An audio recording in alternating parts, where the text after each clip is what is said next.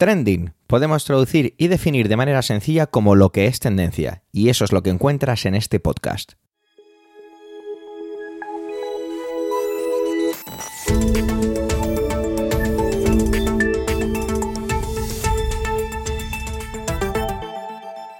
Este es el capítulo 278, 278 del 14 del mes de diciembre de 2023 y cuenta con las intervenciones de Pedro Sánchez, Antonio Rentero, Eduardo Norman y un servidor, Javi Soler, que también hago un poquito de editor de todo esto. Trending es tu podcast de noticias semanal. Adelante. Comenzamos con política nacional, aquí, de España, y nos lo trae Pedro, que ha estado ausente un par de semanas porque, pues eso, otras cosillas, vete tú a saber. Tiene que ver con la ley de partidos, el artículo 9 de la, de la ley orgánica del 2002. Y es que parece que Vox se está ganando un poquito el que habría argumentos para aplicarla. Mm, yo estoy un poco desconectado, reconozco, de la política nacional porque estoy realmente hastiado. Así que intervenciones como la de Pedro, no voy a decir que sean un bálsamo, que no lo son, sino que por lo menos son didácticas y ayudan a entender, o por lo menos a... Sí, bueno, yo creo que lo mejor dicho es entender hacia dónde va todo esto. Adelante, Pedro.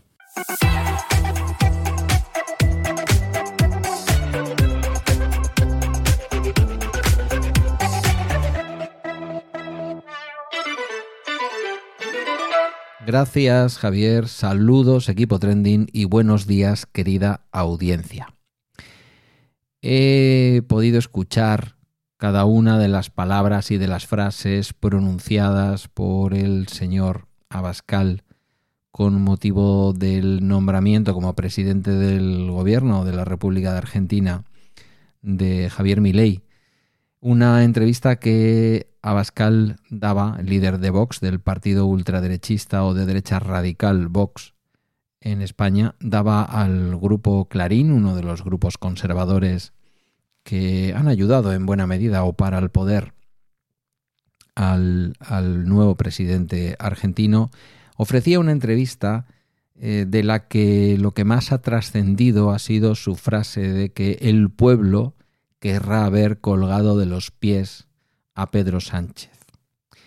Antes de hacer esta referencia a la manera en que el pueblo italiano eh, asesinó al dictador, eh, habrá gente que diga justició. Al final, matar de esta manera al más execrable de los seres humanos, sea este Franco o sea este Benito Mussolini, bueno, pues eh, llamémosle homicidio, llamémosle asesinato, llamémosle como queramos, pero no deja de ser eh, hurtarle la vida, robarle la vida, arrebatársela a un ser humano. Insisto, por muy despreciable que éste sea. Soy de esa estirpe de gente rara que por lo que sea se opone a la pena de muerte, incluso para dictadores tan execrables como este.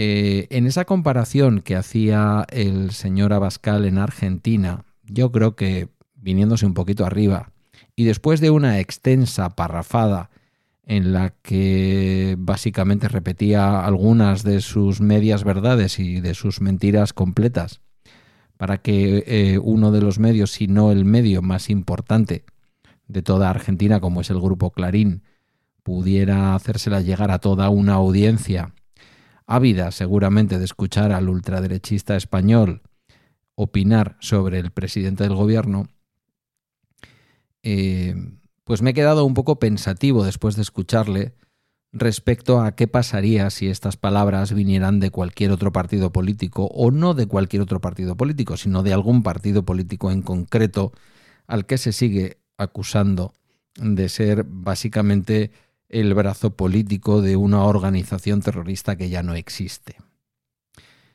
Después de decir que Pedro Sánchez ha engañado por dos veces al pueblo español, lo que por parte del señor Abascal deja a las claras que piensa que todos somos idiotas, o por lo menos más de la mitad de los españoles somos idiotas.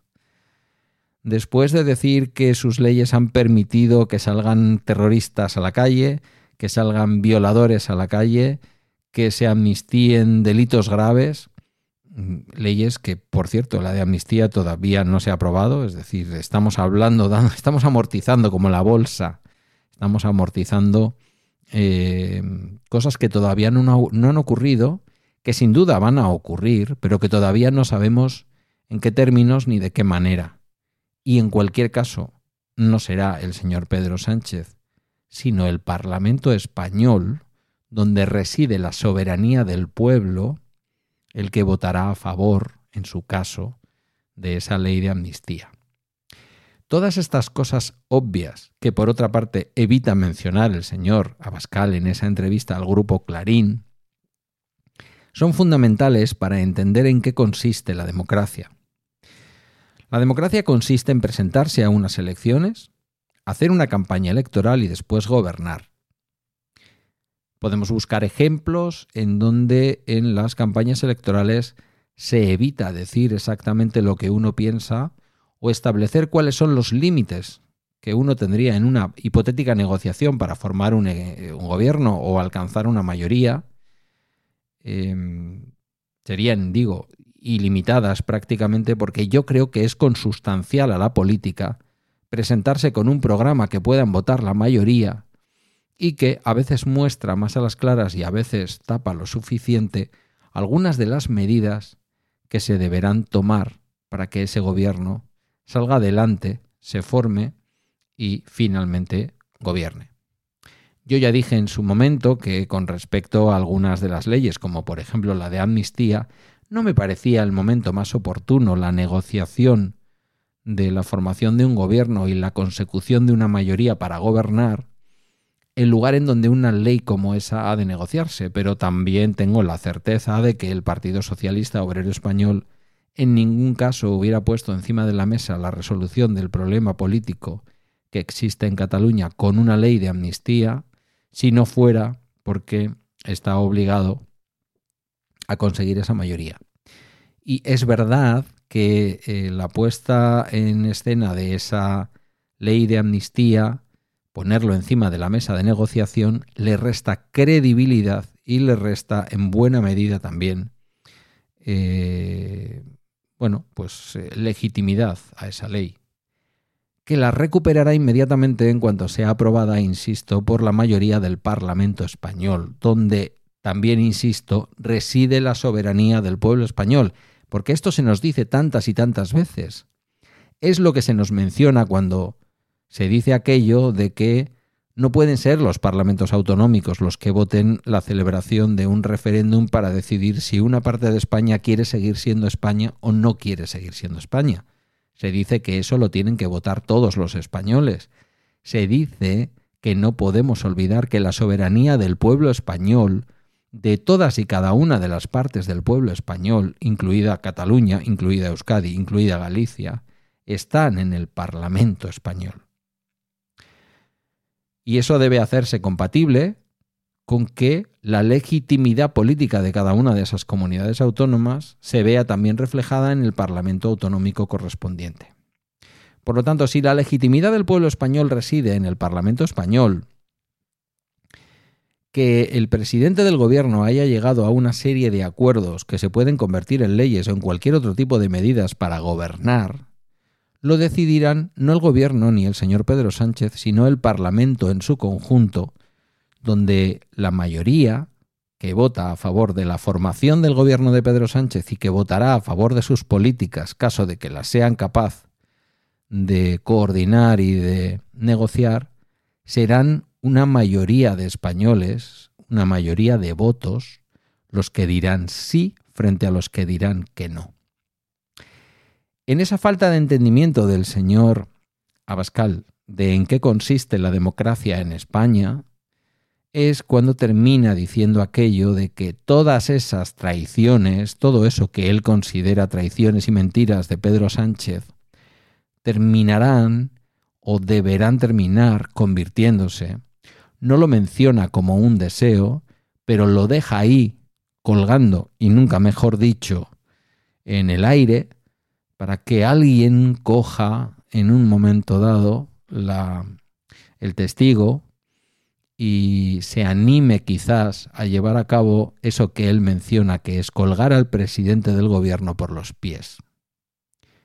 Vuelvo a lo de antes, colgar al presidente del gobierno por los pies nos retrotrae a ese momento de la historia en que el dictador fascista Benito Mussolini en Italia, junto a su amante Clara Petacci y algunos de sus colaboradores, fueron colgados boca abajo y después fusilados de una manera bastante inhumana y sus cuerpos expuestos en fotografías que hoy, quizás y solo quizás, no pasarían el filtro de los derechos humanos. Y digo lo de quizás porque no hace tanto tiempo, no hace tantos años, que vimos como un dictador iraquí era colgado eh, y sus imágenes, las imágenes de esa muerte, de ese asesinato, de ese ajusticiamiento, eran repartidas por las agencias de comunicación del mundo y publicadas, eh, emitidas por las televisiones.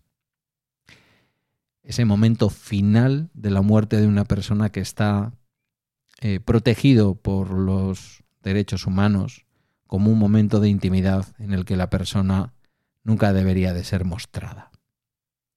A mi modo de ver, y quizás me excedo, pero me atrevo a decirlo, lo que el señor Abascal ha dicho el otro día en Argentina, en su entrevista al grupo Clarín, se acerca bastante a lo que recoge el artículo 9 párrafo 2 de lo que eh, conocemos como ley de partidos. Aquella ley que se promulgó en el año 2002, fundamentalmente, eh, legislando contra el mundo de Erri Batasuna, de Batasuna y de su entorno, para acabar con el movimiento político que había en torno a la organización terrorista ETA.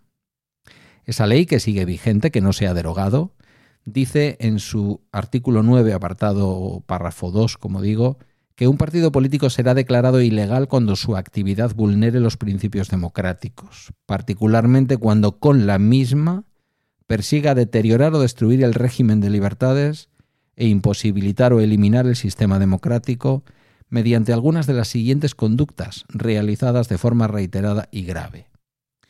Por ahora, no se puede decir que la frase de Abascal haya sido reiterada, pero yo espero con la libreta de contar, con mi Excel de mano. Dice A.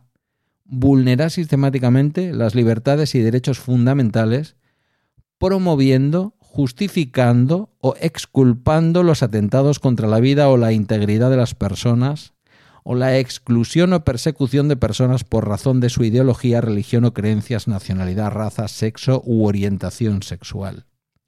B fomentar, propiciar o legitimar la violencia como método para la consecución de objetivos políticos o para hacer desaparecer las condiciones precisas para el ejercicio de la democracia, del pluralismo y de las libertades políticas.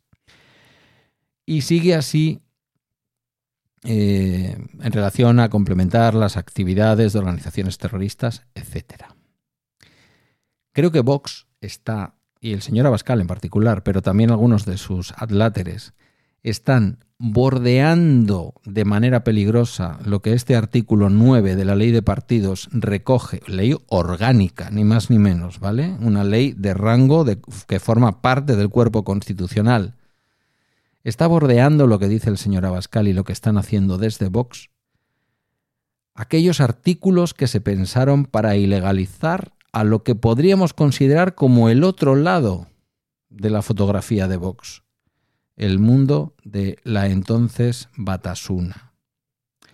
Yo digo que debería de advertirse políticamente, si es que no se ha hecho ya y me lo he perdido, a Vox respecto a la posibilidad de poder ser ilegalizada, como su camino siga siendo hablar de golpe de Estado, como su camino siga siendo deslegitimar al gobierno no con la crítica legítima, sino con las mentiras, hablando de golpe de Estado, hablando de todo lo que se está hablando en estos días eh, y que, insisto, creo que bordea, después de lo escuchado en Argentina al señor Abascal, lo que el artículo 9 de la ley de partidos establece para poder considerar ilegal un partido político.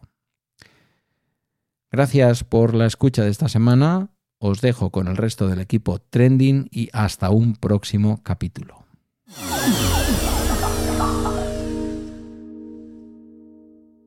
Antonio Rentero trae, como siempre, cositas del cine. Y la televisión. En este caso es un poco una excusa porque tenemos dos estrenos, La Sociedad de la Nieve y Champions, pero es que ambas películas se trata de remakes y eso es realmente de lo que nos viene a hablar. Digamos que lo anterior era el MacGuffin de su intervención. ¿Eh? Qué bien traído, ¿eh, Antonio? ¿Te ha gustado? Bueno, os dejo con él y con la explicación o un poquito la reflexión sobre todo esto de los remakes. Adelante, Antonio.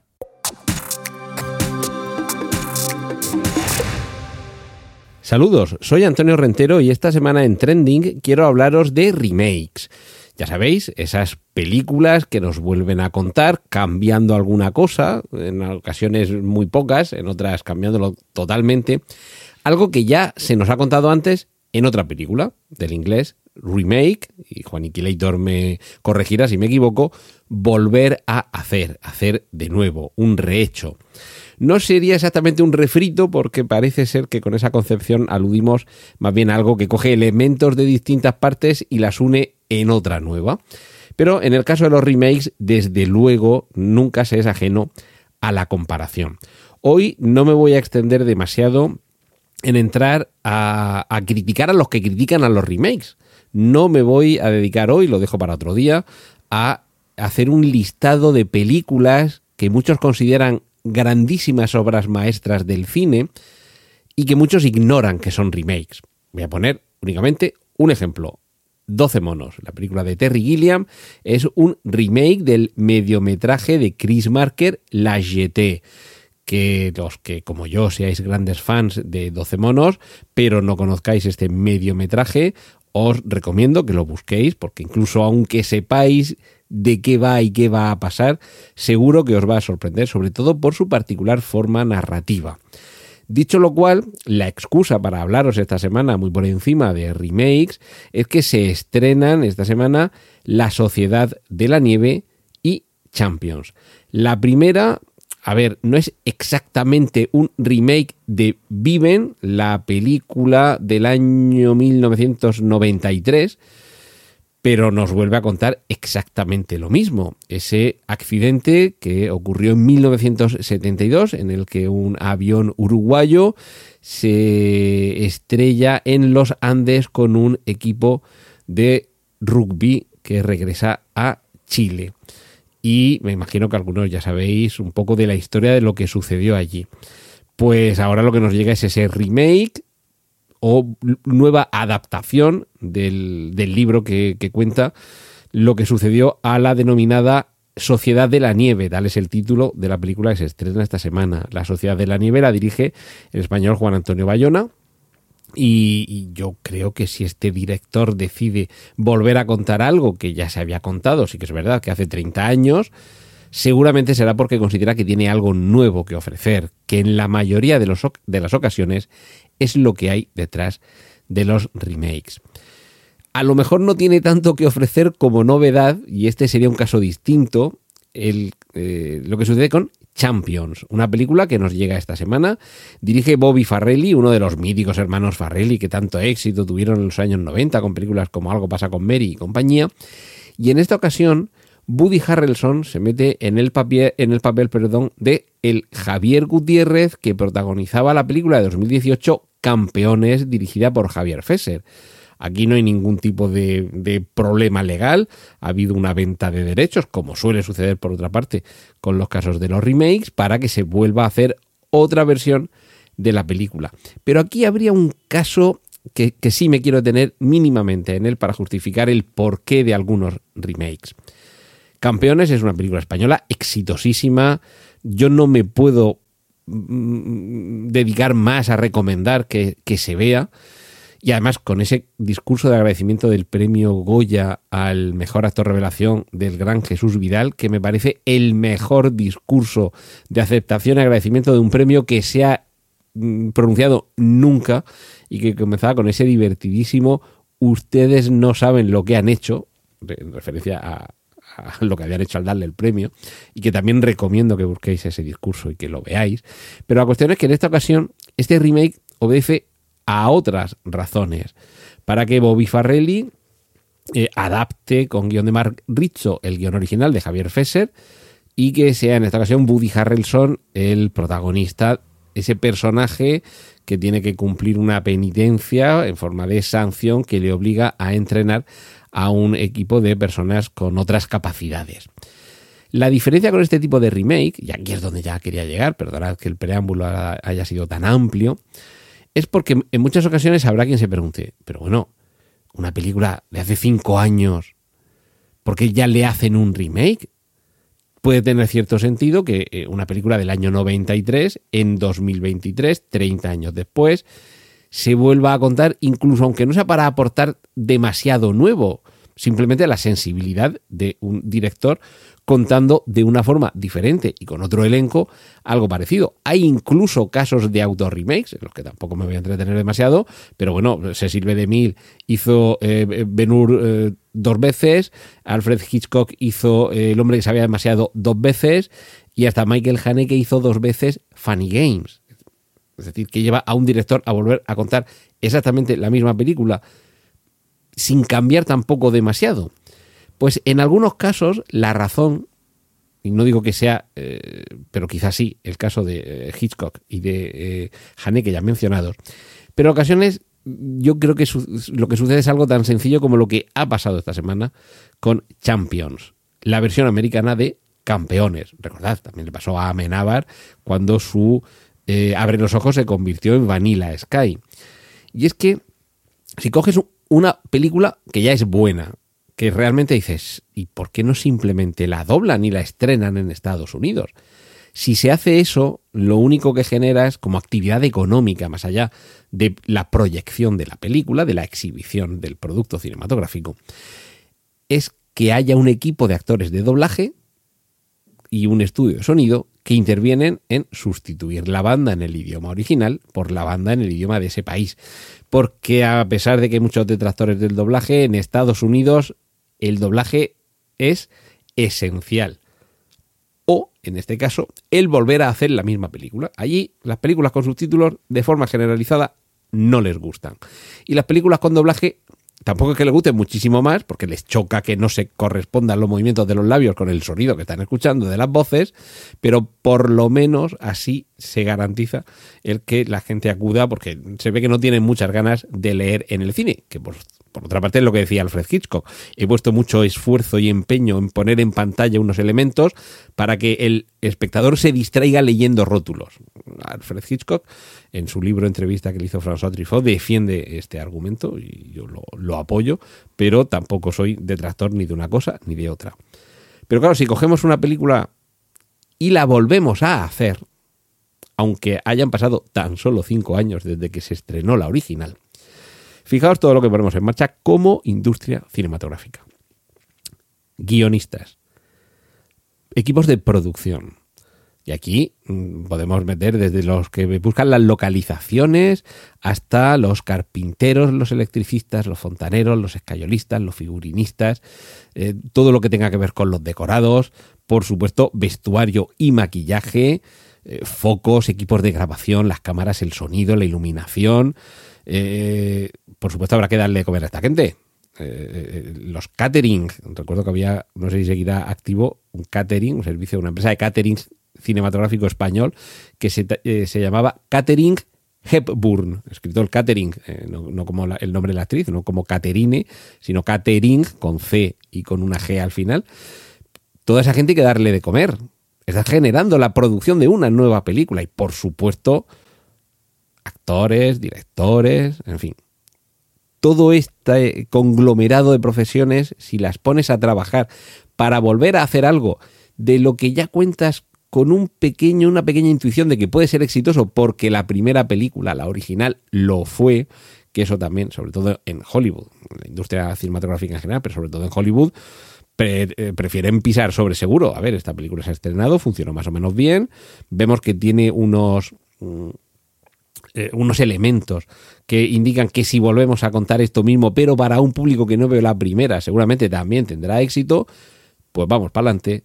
Y en lugar de darle trabajo, no sé, a 20 actores de doblaje, le damos trabajo a 2.000 personas de múltiples profesiones y además ya sabemos que las, eh, los rodajes, las grabaciones llevan movimiento de dinero allá donde van. Eh, habrá que alojar a la gente en un hotel, habrá que darle de, de comer, habrá que transportarlos. Bueno, pues ahora quizá podemos empezar a comprender por qué una película que se estrenó hace cinco años y a la que yo no le pondría ni un solo pero, en lugar de doblarla, la vuelven a rodar. Porque por poco dinero que llegue a recaudar, siempre generará más dinero que si simplemente la hubieran doblado y además, y aquí viene la gran explicación, la parte más importante del beneficio que diera esa película iría a parar a quien inicialmente la produjo en lugar de a quien ahora está produciendo una nueva película. ¿Habéis visto qué bonito es el mundo de los remakes? Pues otro día continuamos. Pues esto es lo que quería contaros esta semana aquí en Trending. Un saludo de Antonio Rentero y os dejo con los contenidos del resto de mis compañeros.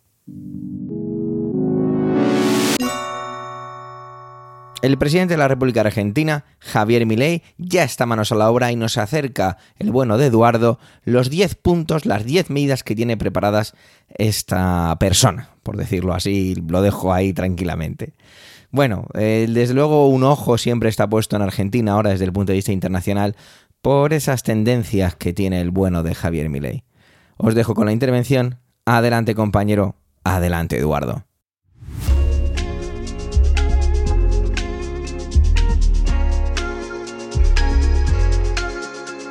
Como muchos quizás ya habéis escuchado, esta semana han salido las medidas de Javier Milei, el nuevo presidente de la República Argentina, eh, para eh, la normalización, según él, o el cambio, o como lo queramos llamar, de la economía argentina, ¿no? Para reiniciar Argentina, como él dice. Eh, os va a sorprender, pero yo en el fondo, mmm, aunque estoy en las antípodas ideológicas de, de Milei, me da la sensación de que mmm, igual que mucha gente miente, mmm, o sea, quiero decir, dice voy a hacer tal, voy a hacer cual y después no las hace, ¿no? Muchos políticos, él también va, va a hacer lo mismo. Y me da esa sensación porque desde que empezó, bueno, desde que empezó, desde que se presentó ya la última vuelta de las elecciones, empezó a cambiar el discurso. Ya su discurso no era tan, digamos, tan disperso, tan extravagante, extravagante ¿no? Y yo creo que él sí tiene una misión, que es, mm, él considera que tiene una respuesta al digamos, al estado de la economía argentina.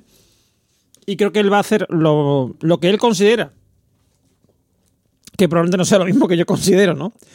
Eh, lo mejor posible para, eh, para, digamos, mejorar esta economía argentina.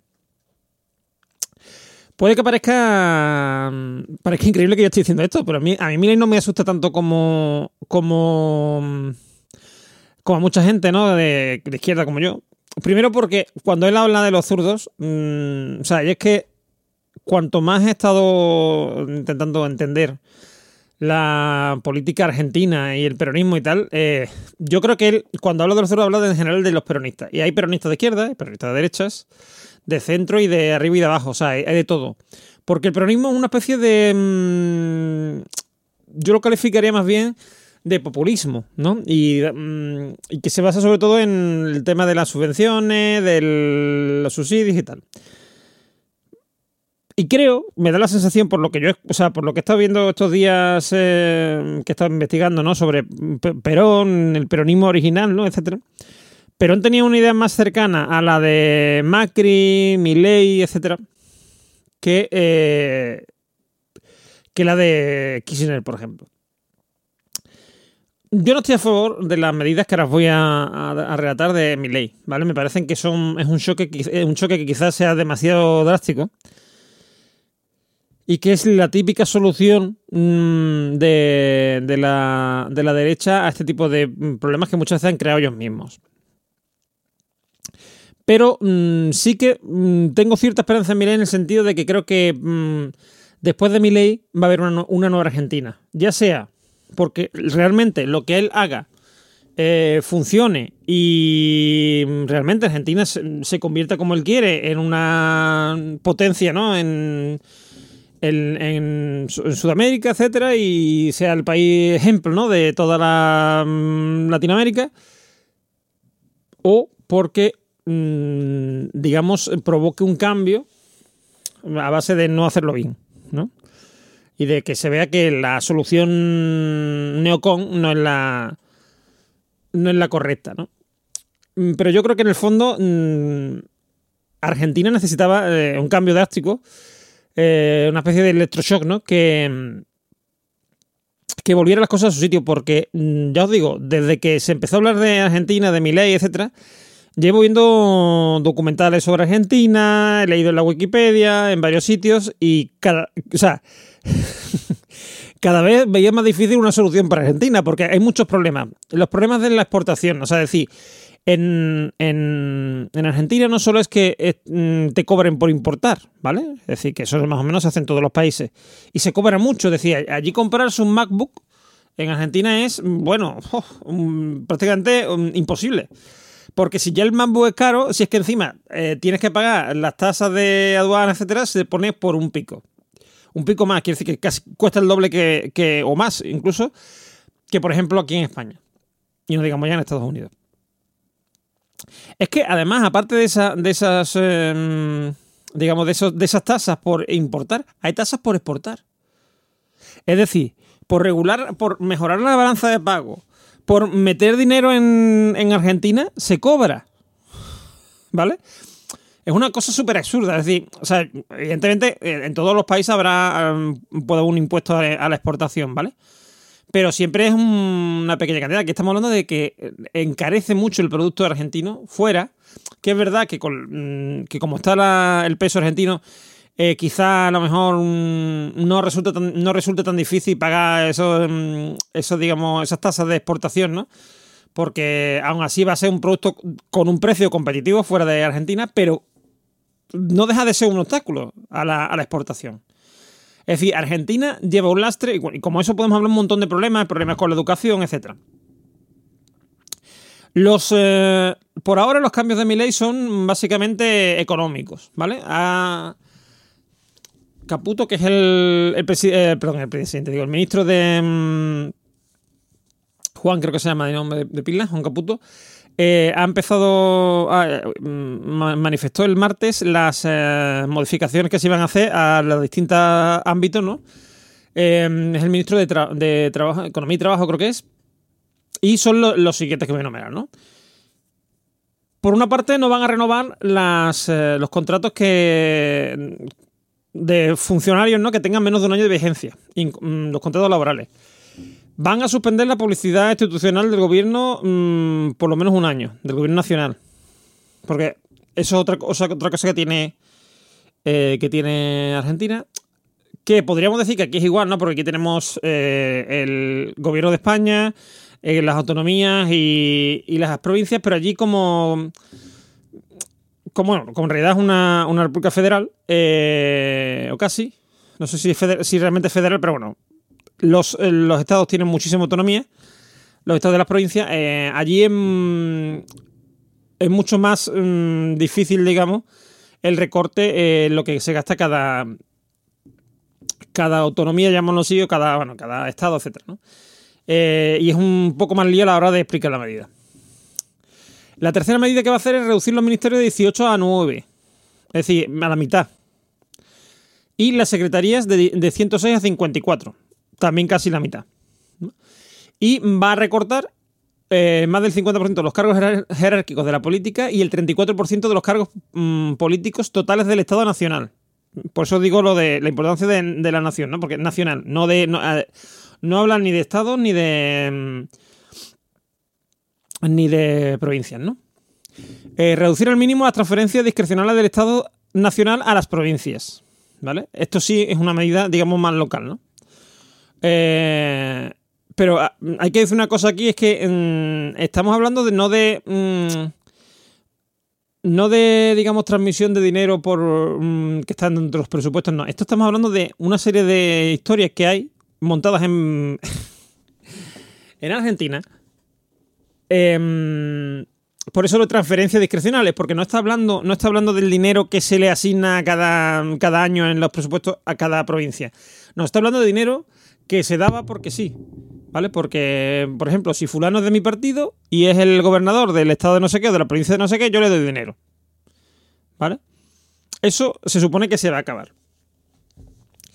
Eh, dice que no va a licitar más, más obra pública nueva y va a cancelar las licitaciones aprobadas cuyo desarrollo aún no haya comenzado. Va a reducir los subsidios a la energía y el transporte y en particular al transporte en el área metropolitana de Buenos Aires. Esto, que parece una medida un poco, no sé si importancia, es muy importante porque mucha gente, mmm, Argentina es muy grande, ¿vale? Hay mucha gente que se mueve por Argentina mmm, para ir a trabajar, por ejemplo, que si se lo tiene que pagar mmm, completo el transporte, probablemente no pueda acudir a trabajar o vaya o tenga que buscar trabajo más cerca de su casa de lo que de lo que de lo que es ahora, ¿no? El trabajo que está ahora, que tiene ahora. Um, y es algo que puede ser muy problemático, pero estas son medidas, sea, yo la pega, la pega que, o sea, yo, veo bien el shock, ¿no? La terapia de shock y tal, lo veo bien. El problema es que la pega que le veo es que estas medidas, en el fondo, no miran a nada, solamente el dinero. Y eso es la forma de hacer política a mí no me gusta, pero por eso os digo, me parece que él en el fondo, como economista que es, etcétera, tiene un plan que cree que puede funcionar y lo está llevando a cabo. Lo cual yo respeto. Porque si bien no respeto sus medidas, o sea, no son sus medidas, su, sus ideas y su. Mmm, y la forma de aplicar, de buscar unas medidas, ¿no? Que puedan salvar a Argentina, mmm, sí creo que él realmente que creo que es la diferencia con gente como Trump, como Bolsonaro, etcétera, sí creo que está mirando por Argentina. ¿Mm? Basado a lo mejor en una idea errónea o no, puede ser que no, puede ser que tenga razón y puede ser que saque a Argentina del, del atolladero, no lo sé. Pero mmm, es la, digamos, es la pega que yo le veo realmente a mi ley. Porque yo digo que me da la sensación de que tiene, tiene buenas intenciones. Tiene más que intenciones ideológicas, tiene intenciones, eh, digamos, de urgencia para mmm, salvar a Argentina. ¿Mm? Después otra cosa que ha hecho, que, que es mantener los planes de ayuda, de ayuda social, potenciar trabajo de acuerdo a lo establecido en el presupuesto de 2023. Eso es una medida que va, o sea, lo que va, digamos, eso lo va a respetar. Después va a establecer el cambio de oficial del dólar en 800 pesos. Que esto eh, simboliza una devaluación de la moneda argentina de más del 50%, pero es que resulta que esto más o menos es lo que realmente es el cambio real del peso. Porque en Argentina el, es una cosa muy rara, o sea, yo no lo he escuchado nunca hasta ahora. Había dos cambios. Uno el oficial, o sea, es decir, el gobierno, y otro el cambio mmm, real, ¿no? El cambio, digamos, mmm, internacional del, del peso, que era el 50% más o menos, ¿no? de una devaluación del 50% del peso. Con lo cual se supone, porque ya se está diciendo que ya ha bajado otra vez el oficial, o sea, que ya no, digamos, no vuelve a no estar equilibrado, pero bueno, se supone que así se equilibra este, este precio ¿no? de, de la moneda en un, en un ámbito o en otro. Después va a reemplazar el sistema de permisos de importaciones por un sistema estadístico y de información que no requiera de la aprobación de licencias. Que esto es lo que os comentaba por ejemplo, que, es un desbarajuste en cuanto a, la economía argentina. Y después va a duplicar la asistencia que se da a familias a través de la asignación universal por, universal hijo y la tarjeta alimentaria en un 50%. ¿Vale? ¿Esto por qué lo hace? Pues esto lo hace porque parece un poco contradictivo que si está bajando... O sea, se está intentando ahorrar por todos sitios, esto parece como un aumento ¿no? de ese gasto. Pero esto lo hace porque evidentemente sabe que gente se le va a echar encima porque hay mucha gente que va a ir a la calle. Es decir, esto que estamos hablando de, por ejemplo, ha aumentado un 50% el, la devaluación de la, de la moneda, etcétera, va a ser un shock brutal en, en, Argentina. Van a ir muchos empleos, mucha gente a la calle, se van a perder muchos empleos, eh, muchas empresas van a, a pasarlo mal.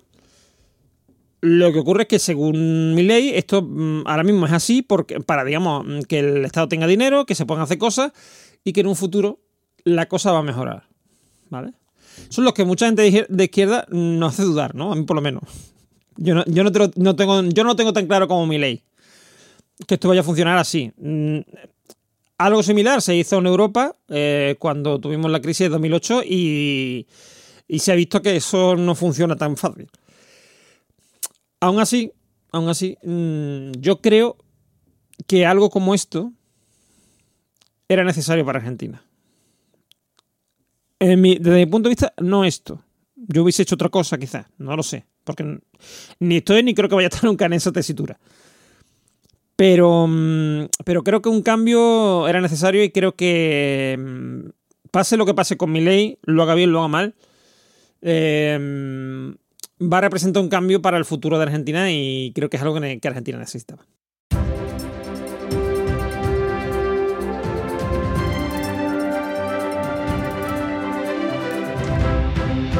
Si eres oyente habitual de Trending, es posible que ya me hayas escuchado hablar que uno de mis deportes favoritos es el baloncesto. Y reconozco que uno de los mayores espectáculos que hay es la NBA. No en vano, este fin de semana he tenido la suerte de poder disfrutar de mi equipo, mi equipo de un poco los amores, entre comillas, porque mi mujer es de, del estado de Indiana, de ver jugar a Indiana Pacers contra Los Ángeles Lakers. Desgraciadamente perdieron en un nuevo torneo que se ha inventado la NBA para darle un poquito de vidilla en el inicio de temporada.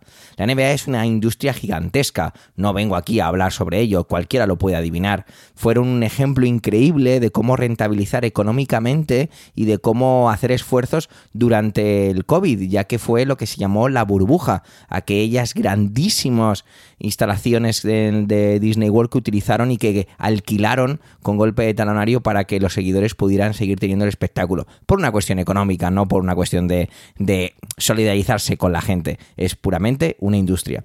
Por eso han hecho este torneo de inicio de temporada para darle más vidilla y hacer que la gente se anime, compre camisetas, vaya a estadios, renueve suscripciones de visionado y bla, bla, bla. Pero lo que la NBA no puede seguir haciendo es mantener a un jugador como Draymond Green. ¿Y quién es Draymond Green? Pues mirad, yo ya os hablé de este jugador. Os hablé el 13 de octubre de 2022, hace más de un año. En aquella intervención en el capítulo 228 os contaba que Draymond Green había agredido a un compañero. Esto se filtró porque nadie dijo nada. Fue unas imágenes que se filtraron a través, a través perdón, de un canal de televisión. Pero es que desde entonces hemos tenido a un jugador que ha seguido manteniendo una actitud muy agresiva dentro de la cancha.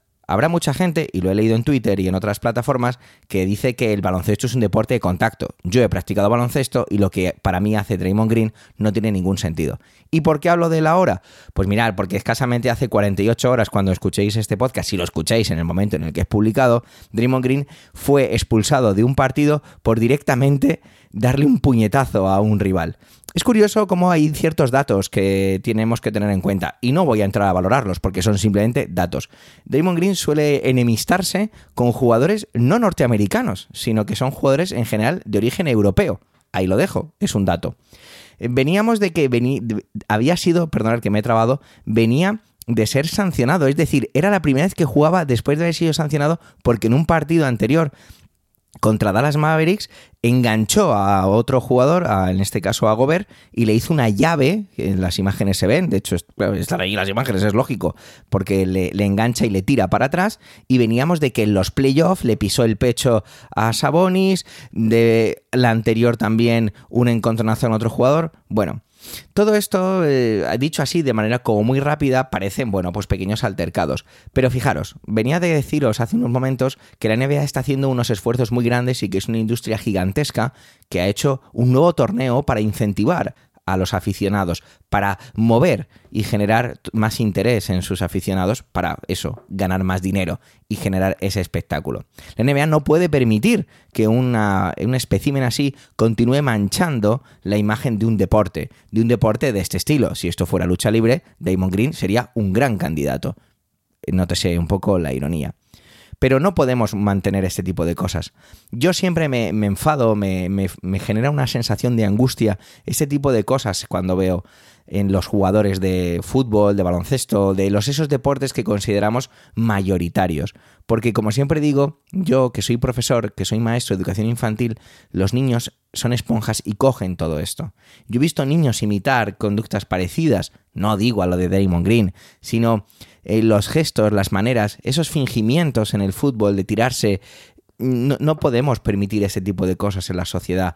Es un ejemplo para ellos, queramos o no queramos. La NBA debería, y esto sí que es una opinión totalmente personal, acabar con la carrera de esta persona a nivel profesional dentro de la NBA. Si hay otras competiciones que quieren tener a un jugador como él, allá ellos. Pero quizá la NBA debería dar un paso al frente. Hay mucha gente que está pidiendo eso, que se acabó, que no vuelva a jugar en la NBA. Fuera. Es una persona que no puede seguir generando este tipo de situaciones. Hemos tenido también otro, otro caso de un jugador muy, muy, muy bueno que ha sido sancionado con 20 partidos por utilizar armas delante de directos en TikTok y en redes sociales. Disculpad, no sé si es TikTok o Instagram me cuelo en mi propia intervención para hacer una pequeña apreciación y tiene que ver con el jugador que no sé por qué no he dicho el nombre, ya Morant, es el jugador de los Grizzlies que fue sancionado con todo este lío de redes sociales, armas y otras cositas. Venga, seguimos. Y ahí lo tenemos. Eh, ahora mismo está sentado en el banquillo y su equipo lo necesita.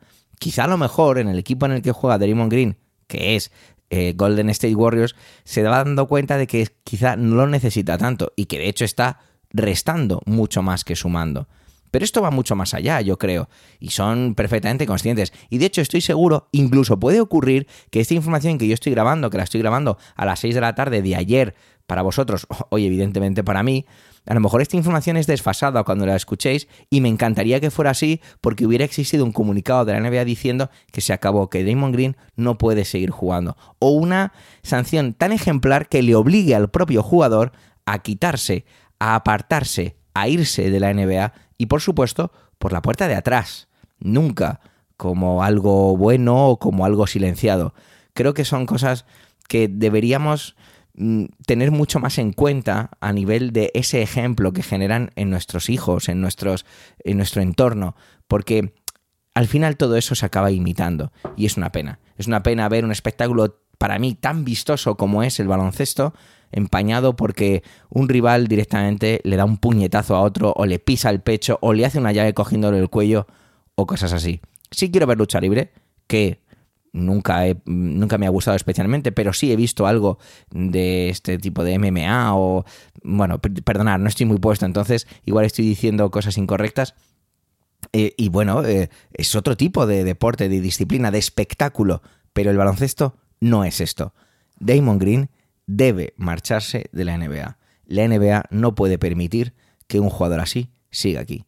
Quizá esta intervención es como demasiado cafetera, ¿no? Demasiado eh, solo, solo como si esto fuera un podcast de deporte, un podcast de la NBA. No pretendo hacer eso, pero sí pretendo dar como esa opinión de alguien que es seguidor y que se enfrenta a los niños y que veo a los niños imitando este tipo de cosas y que me revuelve por dentro. Simplemente esa es mi sensación.